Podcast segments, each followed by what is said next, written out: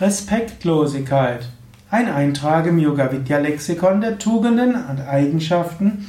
Ein Eintrag auch im Yoga Vidya Lebensgemeinschaftspodcast. Respektlosigkeit. Ist das etwas Gutes oder etwas Schlechtes? Zunächst mal würde man ja sagen, Respektlosigkeit ist etwas nicht so Gutes. Wir wollen normalerweise miteinander respektvoll kommunizieren. Wir wollen respektvoll miteinander umgehen. Wir wollen respektvoll auf andere eingehen. Also Respektlosigkeit ist dann ja das Gegenteil von Respekt. Es gibt aber auch eine positive Respektlosigkeit.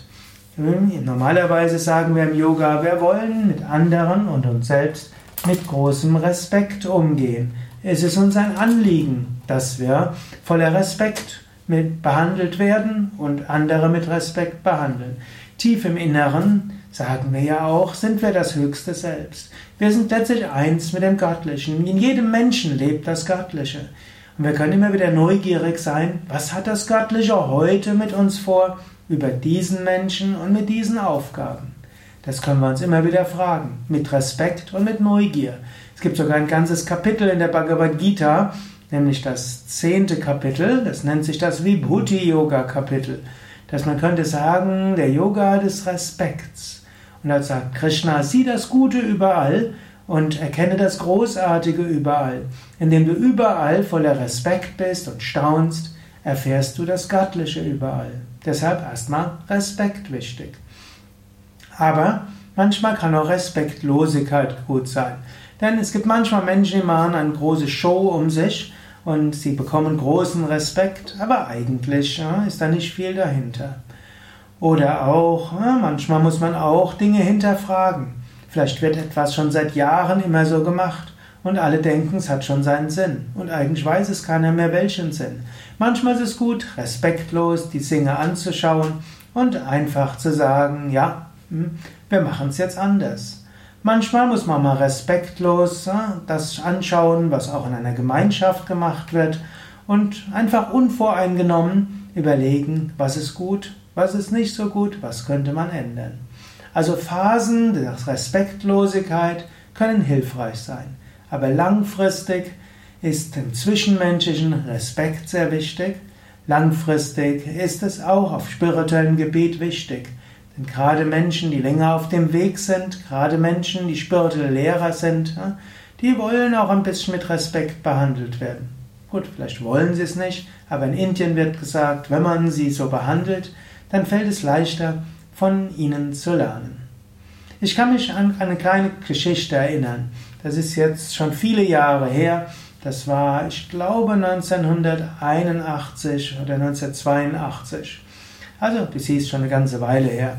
Ja, wahrscheinlich 1982. Da hatten wir Besuch.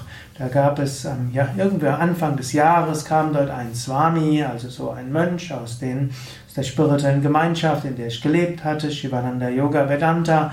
Und er kam dort irgendwo, der wurde untergebracht im, im Yogaraum und der war ganz kumpelhaft mit zu uns und das war sehr schön. Und dann kam der drei Monate später und jetzt sollte er ein Seminar geben. Und Jetzt wird plötzlich großes Bremborium dort gemacht. Er sollte ein Zimmer bekommen, jemand, der, der ein Zimmer hatte, der ist aus, der musste dort raus und musste sein Zimmer dem Swami geben. Der, der im Zimmer gelebt hat, sollte dann eben in den Yogaraum gehen.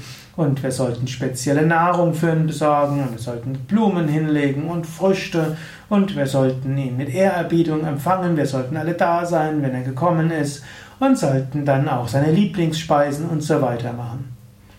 Da habe ich dann gefragt, der war doch gerade vor drei Monaten bei uns und der war doch ganz unkompliziert. Was ist denn jetzt passiert?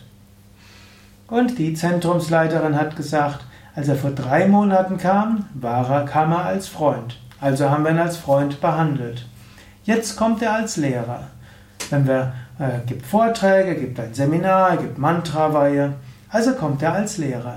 Als Lehrer wollen wir ihn mit Respekt behandeln. Und wenn wir ihn mit Respekt behandeln, dann wird große Weisheit aus ihm heraus sprudeln. Und das war dann auch faszinierend. Ich hatte ihn ein paar Monate vorher wertgeschätzt als ein netter Mensch, als ein freundlicher Mensch. Fand so toll, dass da so ein Swami ist, der ja so einfach ist. und mit dem man so gut kumpelhaft sprechen konnte. Jetzt, aber ich hatte nicht gedacht, dass er besonders viel weiß. Aber jetzt war es jemand, der durch den große Weisheit geflossen ist. War für mich faszinierend, wie anders er jetzt auch war. Wir haben ihn mit Respekt behandelt, Weisheit ist aus ihm herausgeflossen. Und so kannst du selbst überlegen, wenn du von jemand lernen willst, behandle ihn mit Respekt. Selten wird Respektlosigkeit dazu führen, dass ein anderer in seiner Vortragskunde besser wird. Daher, eine Respektlosigkeit kann manchmal helfen, dass du dir nichts vormachen lässt.